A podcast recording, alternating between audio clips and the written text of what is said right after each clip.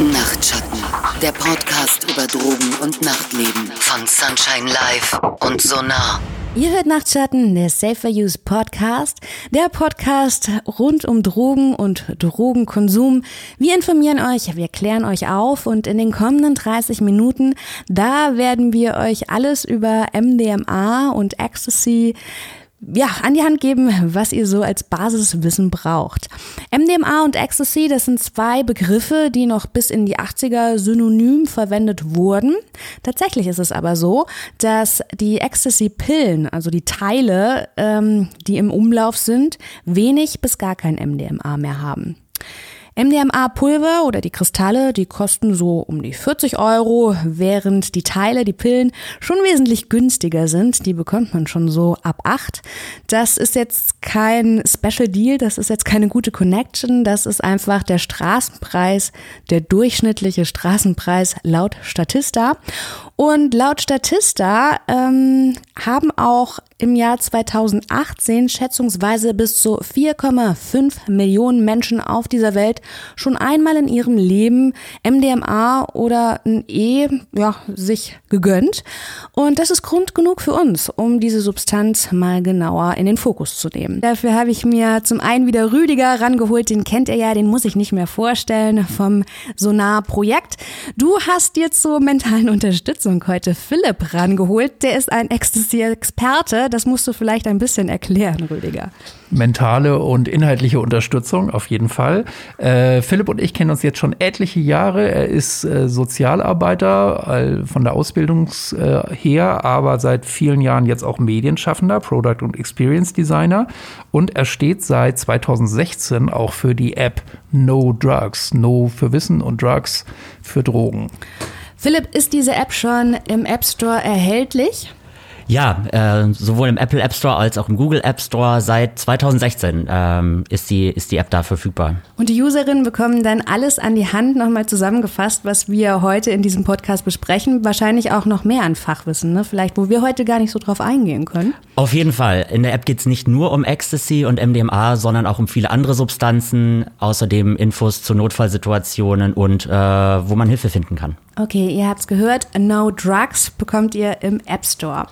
Rüdiger, MDMA ist ja ein Entaktogen. Ich muss ein bisschen lachen, weil äh, mir persönlich sagt das nichts. Und für alle HörerInnen, denen es genauso geht, erklär doch mal bitte, was zur Hölle Empathogene bzw. Entaktogene sind.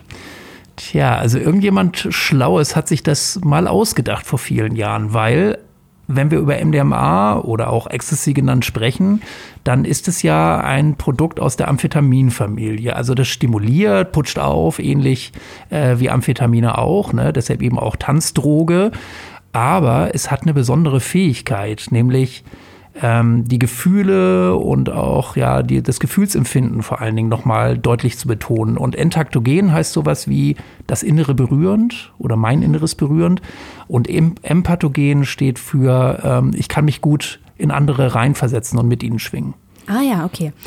Jetzt ist es ja ein weit verbreiteter Mythos, dass MDMA mal als Appetitzügler entwickelt wurde. Das ist nicht so ganz richtig, oder? Also meines Wissens ist es so, dass das tatsächlich ein Mythos ist. Also Merck, die Firma, Pharmaziefirma äh, Merck hat das 1912 mal äh, patentieren lassen und hat das aber nie richtig in die Produktion gebracht. Ähm, ja, so dass es als Medikament tatsächlich vertrieben wurde.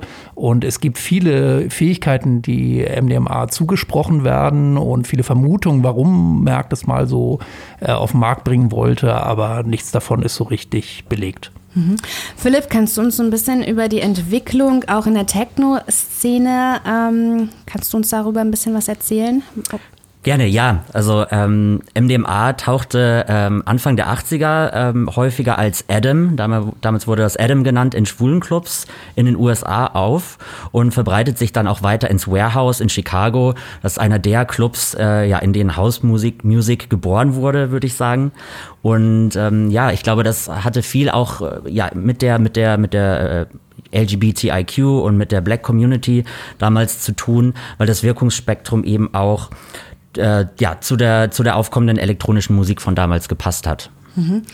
Welche Faktoren beeinflussen denn die Wirkung von Ecstasy? Du hast ja schon gesagt, das hat so zu einem Lebensgefühl ähm, gepasst einfach. Welche Umgebung gibt es es ein bestimmtes Setting, in dem Ecstasy ganz besonders gut kommt?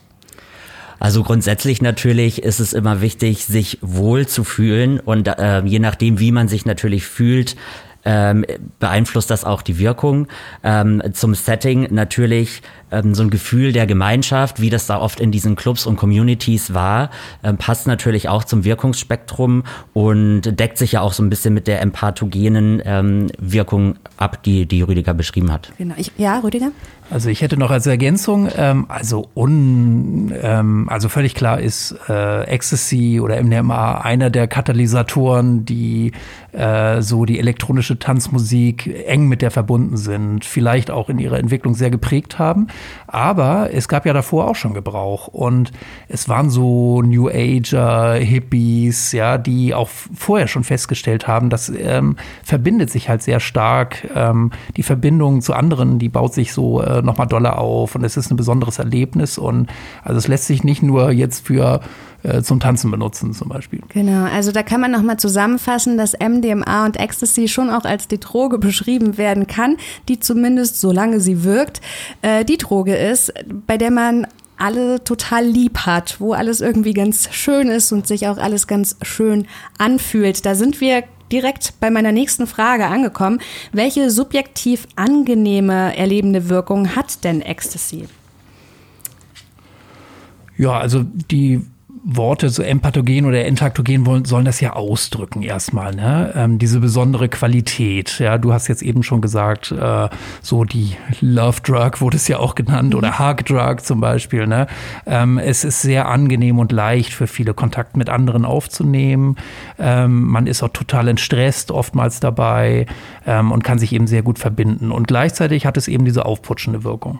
Mhm. Also gut drauf mit Ecstasy. Das ist ja für die Dauer des Konsums, mag das auf jeden Fall stimmen. Jetzt fegt es aber auch die Serotoninspeicher so ein bisschen leer. Deshalb wollen wir jetzt vielleicht drüber sprechen, was kommt nach dem Rausch. Ähm, welche unangenehmen oder vielleicht auch gefährlichen Wirkungen hat Ecstasy? Genau, also erstmal, also kann man unterscheiden zwischen mit dem Rausch, weil natürlich gibt es da auch Risiken, die sich mhm. damit verbinden und vielleicht dann auch nach dem Rausch auch nochmal kommen. Ne? Ja. Also es gibt schon, ähm, also klar, der Blutdruck steigt, ähm, ne, man dehydriert und das ist eigentlich auch so das Typische, was man so seit den 90ern kennt, ja, die Warnung, also pass ein bisschen auf vor Überhitzung äh, mach Pausen, chill ein bisschen runter, ne? ähm, achte drauf, dass du nicht irgendwie total ähm, dich in den Kreislaufkollaps tanzt, sag ich mal. Mhm. Ähm, das ist natürlich auch draußen wichtig, wenn es sehr heiß ist zum Beispiel. Also sowieso auch viel trinken, ne? Zwischen genau, und trinken kommt eben auch noch dazu. Also viel trinken ist immer so ein bisschen so eine Definitionsfrage natürlich. Man sollte regelmäßig trinken und darauf achten, dass man nicht total austrocknet. Ähm, das heißt, am besten Wasser trinken oder nicht alkoholisches Getränk. Ähm, und äh, also so, es gibt so eine, so eine Art Richtwerte, weil es gab auch Fälle, da haben Leute so wirklich maßlos Wasser zum Beispiel in sich reingeschüttet, mhm. weil sie dachten, man muss ganz, ganz, ganz viel trinken. Das ist so aber nicht richtig. Da gibt es sogar so einen äh, gegenteiligen Effekt. Das kann nämlich auch gefährlich werden, weil man so eine sogenannte Wasservergiftung sich sozusagen antrinken kann. Das kommt zwar nicht sehr oft vor, aber es ist tatsächlich ein Risiko. Deshalb sagen wir immer so zur Orientierung mal regelmäßig in kleinen Stücken so einen halben Liter pro Stunde trinken. Jetzt verwende ich hier auch die ganze Zeit äh, Ecstasy und MDMA, so wie es mir gerade gefällt. Gibt es da von eurer Seite eine äh, Definition? Weil ich würde jetzt als Laie sagen, MDMA, das ist das kristalline Pulverchen, wo ich großzügig reindippe mit meinem Finger, während äh, Ecstasy-Pillen eben die Teile sind, die man sich ballert. Also zustimmen würde ich auf jeden Fall, ja. Ähm, unter Ecstasy verstehe ich auch die, die Pillen, unter MDMA eher Kristalle oder das Pulver, wobei großzügig reindippen wahrscheinlich keine gute Idee ist.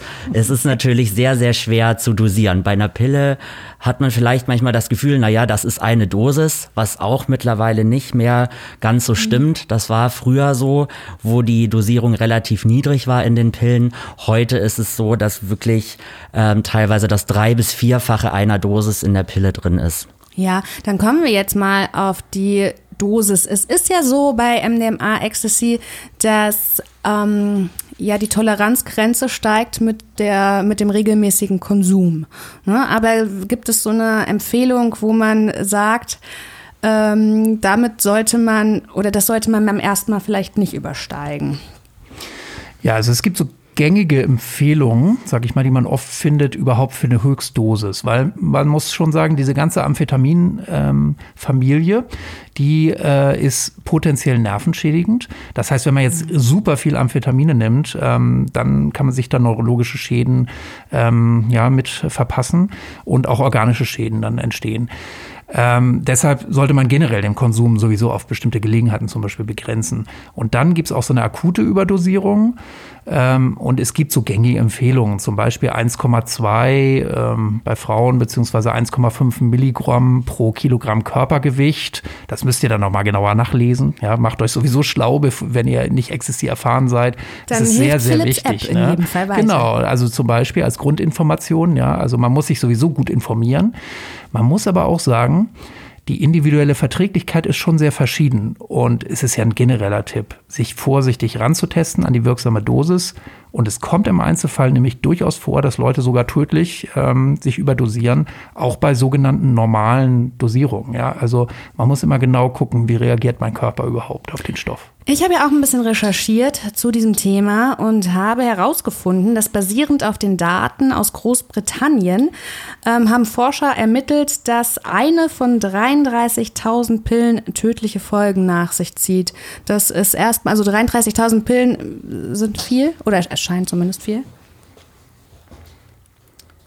Ähm, ja, also was, was ich natürlich mitbekomme über die ähm, Testergebnisse, die man auch in der No Drugs App sehen kann, ist, dass es immer wieder dazu kommt, nicht nur, dass sehr, sehr hoch konzentrierte Pillen im Umlauf sind, sondern auch Pillen, die ganz was anderes enthalten. Mhm. Ähm, natürlich gibt's auch Todesfälle, wie Rü gesagt hat, bei reinem MDMA-Konsum, aber Todesfälle kommen auch häufig vor, wenn andere Stoffe in der Pille drin sind als die, die man vielleicht erwartet. Gerade PMA oder PMMA sind da so Substanzen, die besonders toxisch und besonders gefährlich sind und dann häufig eben zu Todesfällen führen. Kann man dann so ähm, ja, also kann man das so pauschalisieren, dass man sagt, eigentlich sind Ecstasy-Pillen gefährlicher als MDMA, weil man beim MDMA weiß, welchen Stoff man hat und bei der Ecstasy-Tablette ja nicht?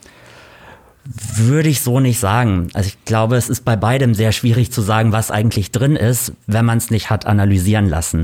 Bei bei ähm, Ecstasy-Kristallen ist vielleicht die, die, ja, die Idee da, dass, ähm, ja, wenn das Kristalle sind, dann ist es MDMA.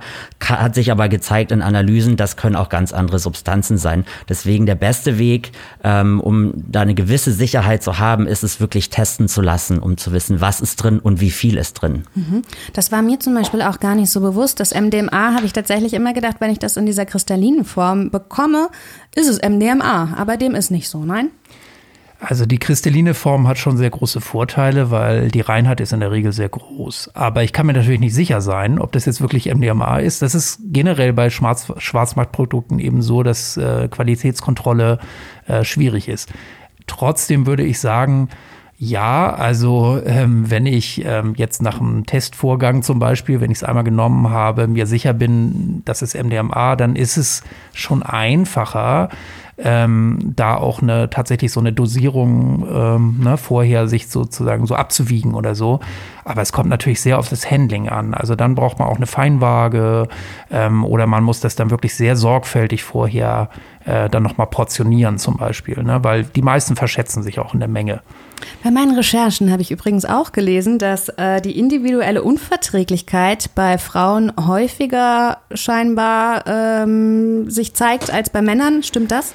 Ja, also es, es ist ja immer so, illegale Drogen ist nicht so einfach zu beforschen und wir kennen, haben da nicht so eine ganz tolle Übersicht. Ne?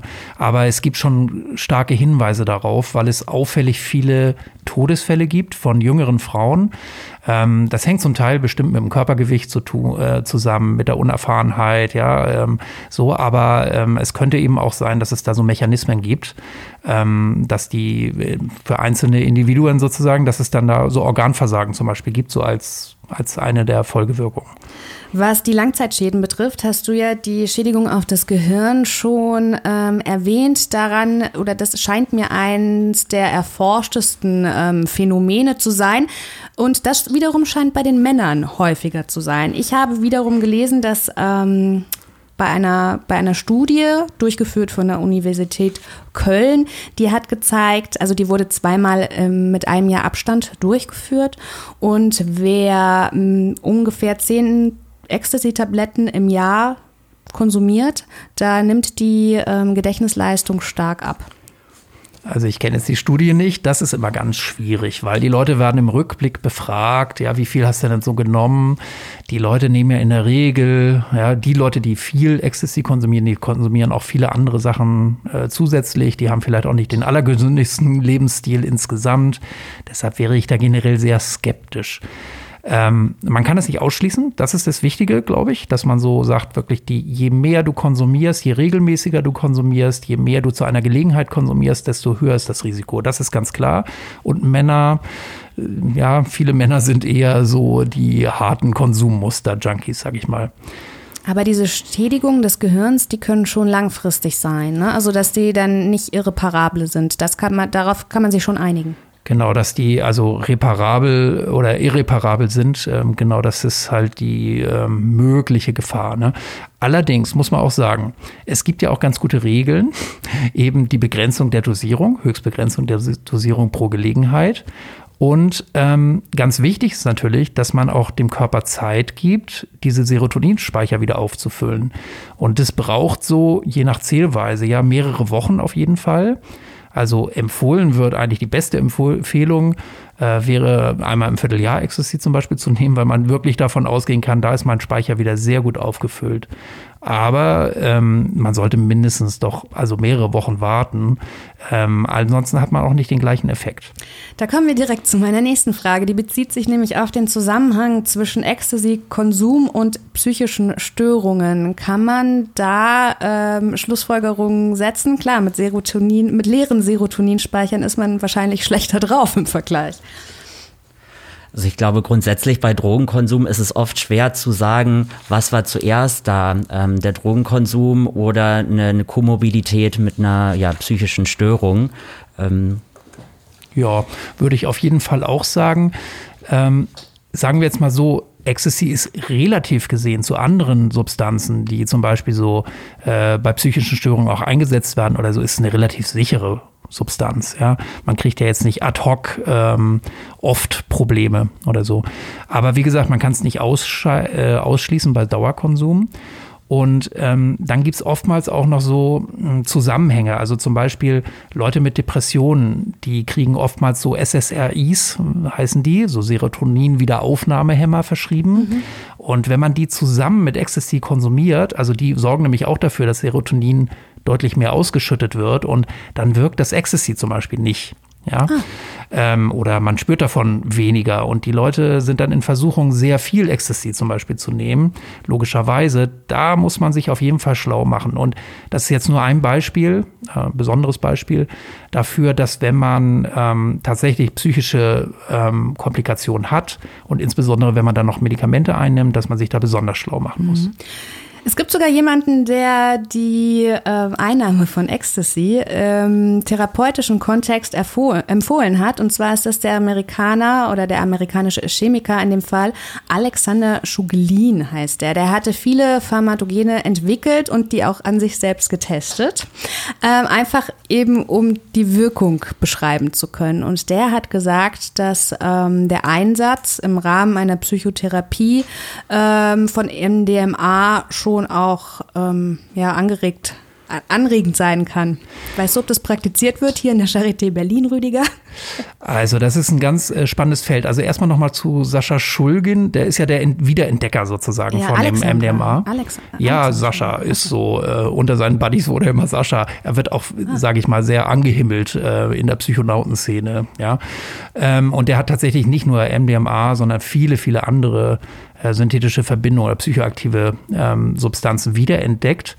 Und ähm, Auf jeden Fall hat MDMA ein großes therapeutisches Potenzial. Es ist auch sehr stark angewendet worden in den 80er bis in die 90er Jahre hinein.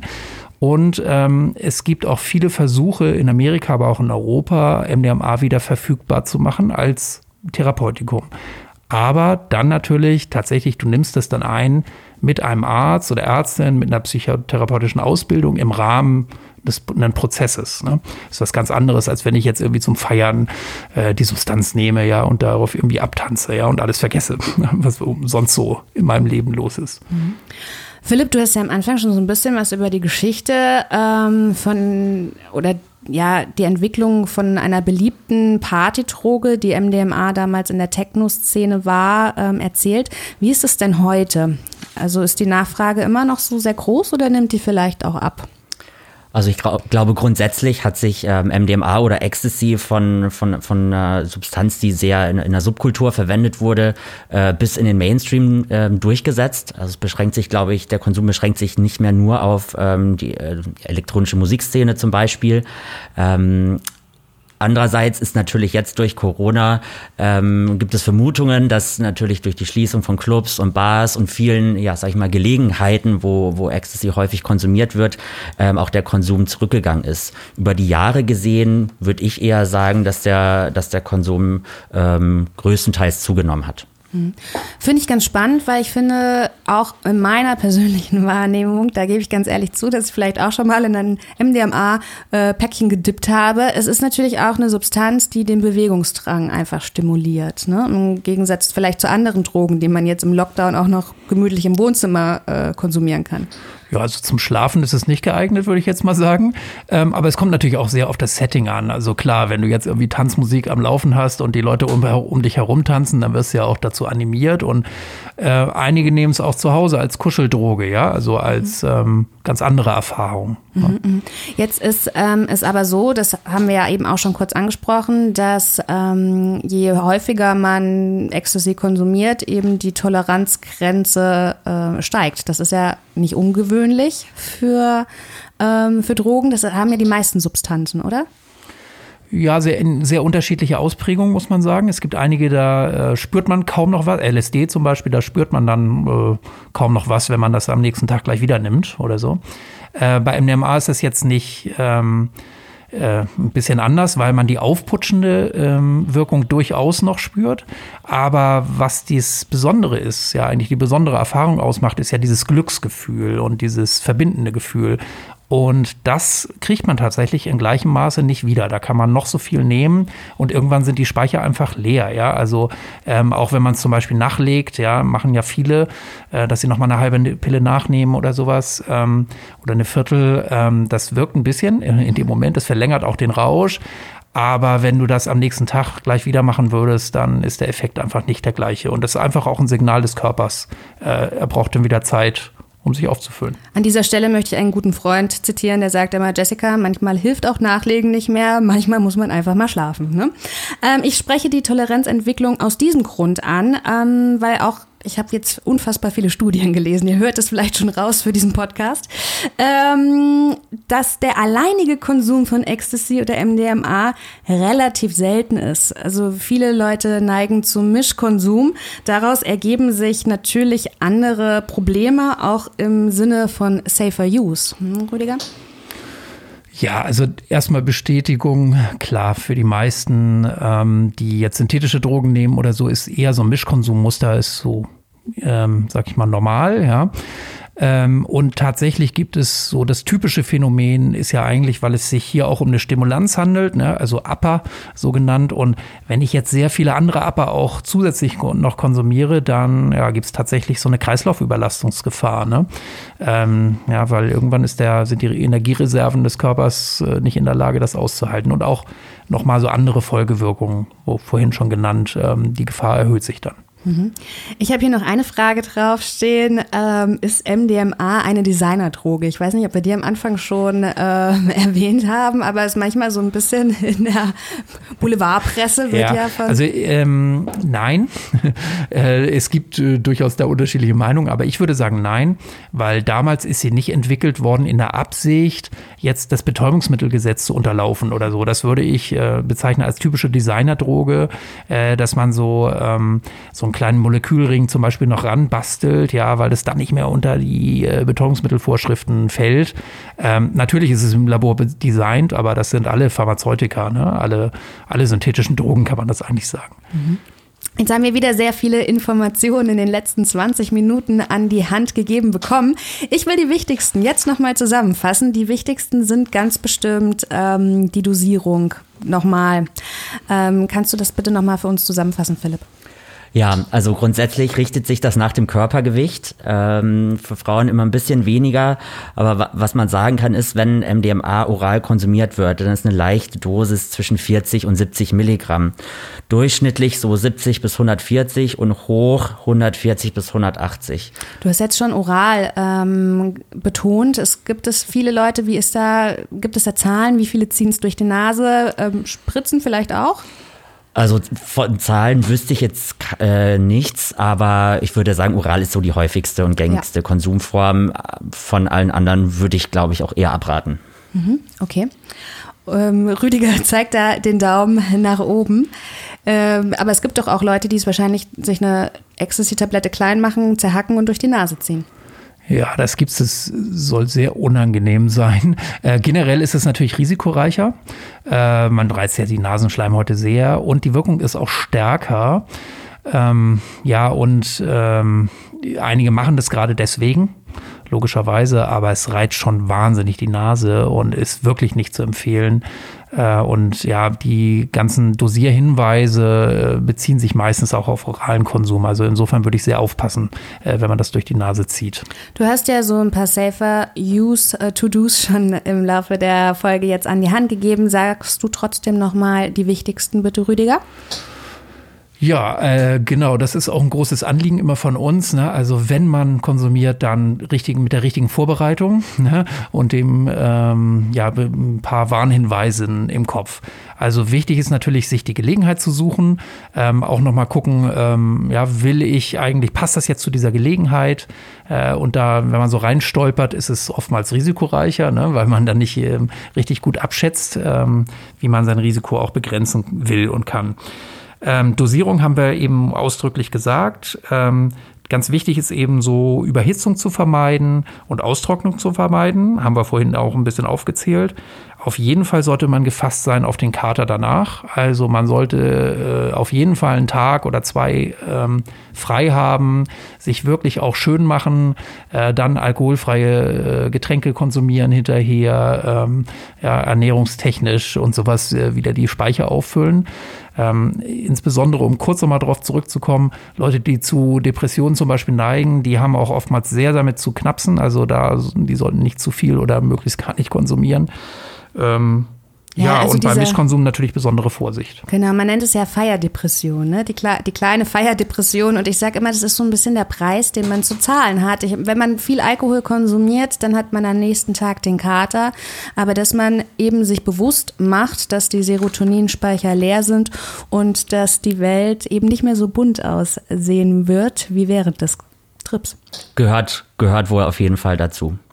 Ich bin mit meinen Fragen durch. Rüdiger, du hast immer so viel auf deiner Liste. Gibt es noch ein paar Ergänzungen, die du jetzt noch zu sagen hättest? Es gibt immer so viele Ergänzungen. ähm, aber ich glaube, wir haben jetzt mal so einen ersten Rundumschlag gemacht. Mhm. Ähm, eins würde ich noch erwähnen, auf jeden Fall, was noch auf der, was äh, nicht so richtig zur Sprache kam. Ähm, sind tatsächlich also Namen. Wir haben gesagt, üblich ist tatsächlich als MDMA die Kristalle zu bezeichnen und als Ecstasy die Pillen, aber es gibt viele konkurrierende Namen. Als Molly, als Emma, ähm, als Teile ähm, werden eben ja Pillen auch oder MDMA wird es auch so bezeichnet. Und ganz wichtig natürlich, ähm, tatsächlich äh, Drug-Checking-Ergebnisse auf die zugreifen, im besten Fall natürlich selber testen. Man hat oftmals nicht die Gelegenheit, aber zumindest dann per No-Drugs-App zum Beispiel sich wirklich gut informieren, ähm, auch über die Dosierung, aber auch eben ähm, genau zu untersuchen, gibt es da Hinweise, dass gefährliche Beimengungen in meiner Pille sind oder ähnliches. Und äh, wenn man wenig Informationen hat, dann sollte man mit nicht mehr als einer Viertelpille starten. Mhm.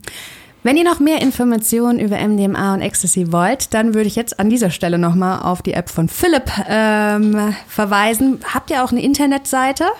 Ja, äh, das ist nodrugs.app. Und äh, da gibt's noch weitere Informationen, was die App alles macht. Ich glaube, für Leute, die viel feiern gehen, äh, ist es super, die App dabei zu haben, weil man eben auch gucken kann, ne, wie sind Dosierungen, was kann ich im Notfall tun und äh, wohin kann ich mich wenden, wenn ich vielleicht damit nicht mehr gut klarkomme. Habt ihr denn auch Informationen zu den gängigen, auf dem Markt gängigen Tabletten? So, da sind ja dann immer diese Bildchen drauf, ne? Also ähm, gibt's dann da auch Informationen zu den einzelnen? Genau, also die, die Drug-Checking-Ergebnisse, die in der App angezeigt werden, sind hauptsächlich aus Österreich und der Schweiz. Da wird sehr, mhm. sehr viel getestet. Und ähm, ja, man kann dann eben sehen, was wurde getestet, wie sieht die Pille aus, wo wurde die getestet, was wurde gefunden, wie viel von was wurde da gefunden. Ähm, und so kann man ja zumindest Anhaltspunkte bekommen, ähm, um ja besonders gefährliche Pillen zu vermeiden. Genau. Wenn ihr noch individuelle Fragen habt, dann verweise ich wiederum auf das Sonar-Projekt, denn die machen mittlerweile auch Online-Schulungen. Es gab jetzt eine sehr interessante Online-Schulung zum Thema Ketamin. Da hatten wir ja bereits auch eine Folge. Und ich bin da ganz optimistisch, dass es vielleicht auch noch eine Folge zu Thema MDMA und Ecstasy geben wird. Machen wir sehr gerne, genau. Und ich möchte mich ausdrücklich nochmal bei Philipp äh, bedanken und ähm, auch nochmal darauf verweisen, die No Drugs App ist bislang kostenfrei und man darf aber gerne spenden und das ähm, würde ich mir sehr wünschen. Vielen Dank, Philipp, vielen Dank, Rüdiger, für eure Zeit und vielen Dank an euch da draußen für eure Aufmerksamkeit. Nachtschatten, der Podcast über Drogen und Nachtleben von Sunshine Live und Sonar.